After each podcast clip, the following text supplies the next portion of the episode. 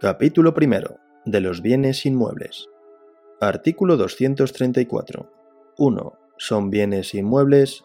Primero, las tierras, edificios, caminos y construcciones de todo género adheridas al suelo. Segundo, los árboles y plantas y los frutos pendientes mientras estuvieren unidos a la tierra o formaren parte integrante de un inmueble.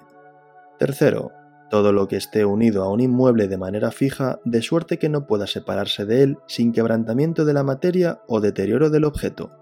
Cuarto, las estatuas, relieves, pinturas u otros objetos de uso u ornamentación colocados en edificios o heredades por el dueño del inmueble en tal forma que revele el propósito de unirlos de un modo permanente al fondo.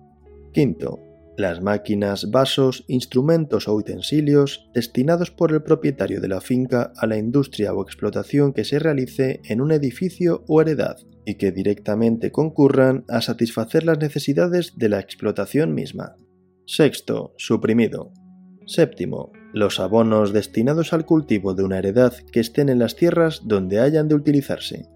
Octavo, las minas, canteras y escoriales mientras su materia permanece unida al yacimiento y las aguas vivas o estancadas.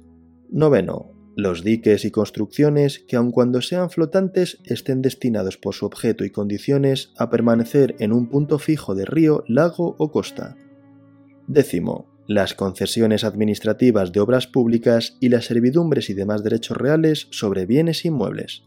2 quedan sometidos al régimen de los bienes inmuebles los viveros de animales, palomares, colmenas, estanques de peces o criaderos análogos, cuando el propietario los haya colocado o los conserve con el propósito de mantenerlos unidos a la finca y formando parte de ella de un modo permanente, sin perjuicio de la consideración de los animales como seres sintientes y de las leyes especiales que los protegen.